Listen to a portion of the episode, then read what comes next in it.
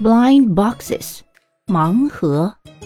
这几年各大商场中都有很多盲盒销售的店。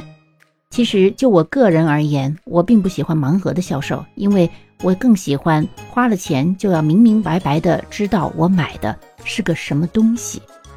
但是当然，有人可能也就是喜欢盲盒的这种神秘感。Whatever，随便了。这则新闻说的是，Shanghai has issued guidelines on the sales of blind boxes.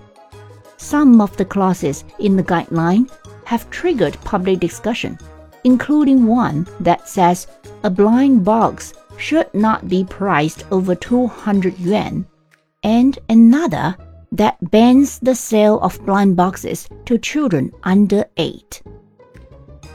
这则新闻里面的两个主要词语是 blind boxes 盲盒，还有另外一个禁止 ban